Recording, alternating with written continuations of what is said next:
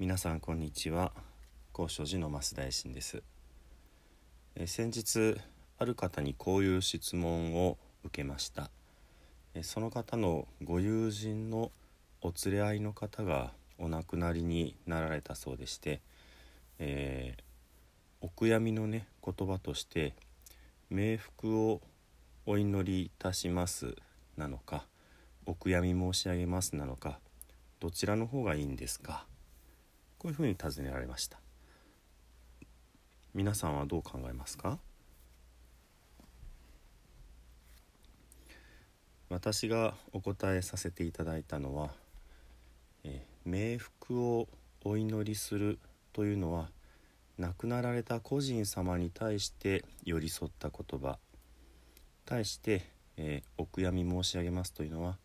えー、残されたご遺族の方に寄り添った言葉。ということです。ですからどちらを選びたいかで使い分けなさったらいかがですかというふうにお答えをしました。またね、あの、そういう違いを明確に意識すれば合わせることもできるわけですね。すなわち個人様のご冥福をお祈りいたしますとともにご遺族様にはお悔やみを申し上げます。こういうふうにねあの、まあえー、言葉を綴っていただいたりしてもね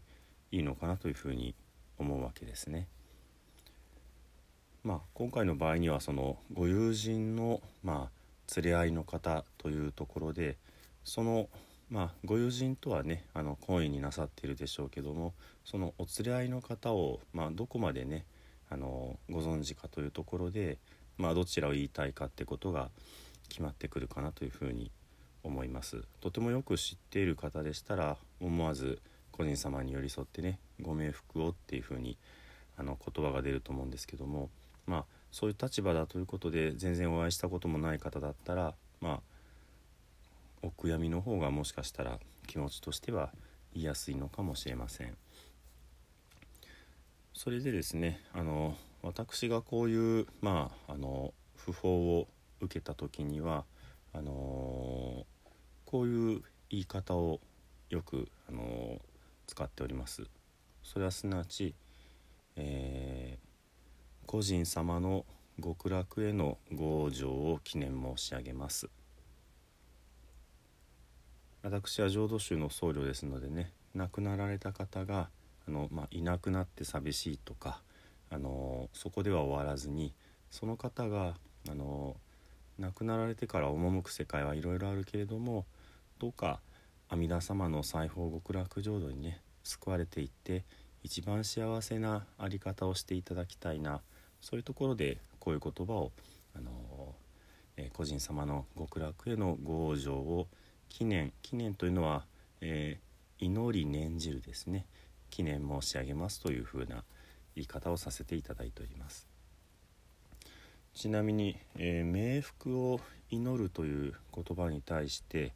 あのー、一部の方がですね、あのー、まあ冥福の冥は冥土の世界の冥でそれは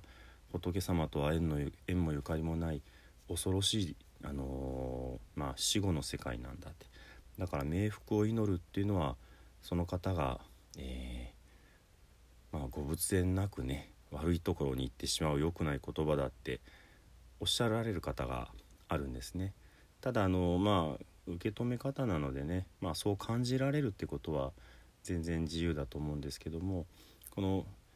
「冥福の冥」という字はね別にその冥土の世界を表しているわけではないわけですね。これは「暗い」というふうに読む漢字です。そしてあのまたこの目というのは目には見えないということを表しますので、まあ、仏教の言葉でこの冥福の命に「加える」と書いてあの「明画」という読み方が言葉があるんですね。この明画というのは目には見えない仏様や神様のお守りを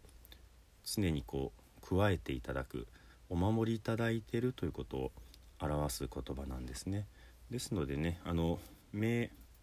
メイドの名に通じるからって意味嫌うのではなくて漢字の元の意味合いを正しく知ってそれからその漢字を使った他の仏教の言葉があるっていうことを知れば、あ、んまりこんなあの、えー、とんがった言い方をねしなくてもいいんじゃないかな冥福をお祈りするっていうのは少なくともおっしゃられる方にとっては本当にねあの心から手を合わせておっしゃられる言葉なのでねまああまりあの批判をするようなことではないんじゃないかなというふうに思う次第です。あの私は阿弥陀様のことを信じてますから極楽養生してほしいなっていうふうに思うわけですけどもなかなかねあのそこそういうご信心をお持ちでない方はきっと言いにくいと思うんですね。ですからあの一般の方がね多くの方々が本当に素直な心であの申し上げることができる冥福をお祈りします。これがしっくりする方はねそのように使っていただいて何ら問題はないんじゃないかな。こんな風に思う次第です。では最後に、えー、南無阿弥陀仏を十遍お唱えして終わりとさせていただきます。土生十年ナムアミダブナムアミダブナムアミダブナムアミダブナムアミダブナムアミダブナムアミダブナムアミダブナムアミダブツナムアミダブ。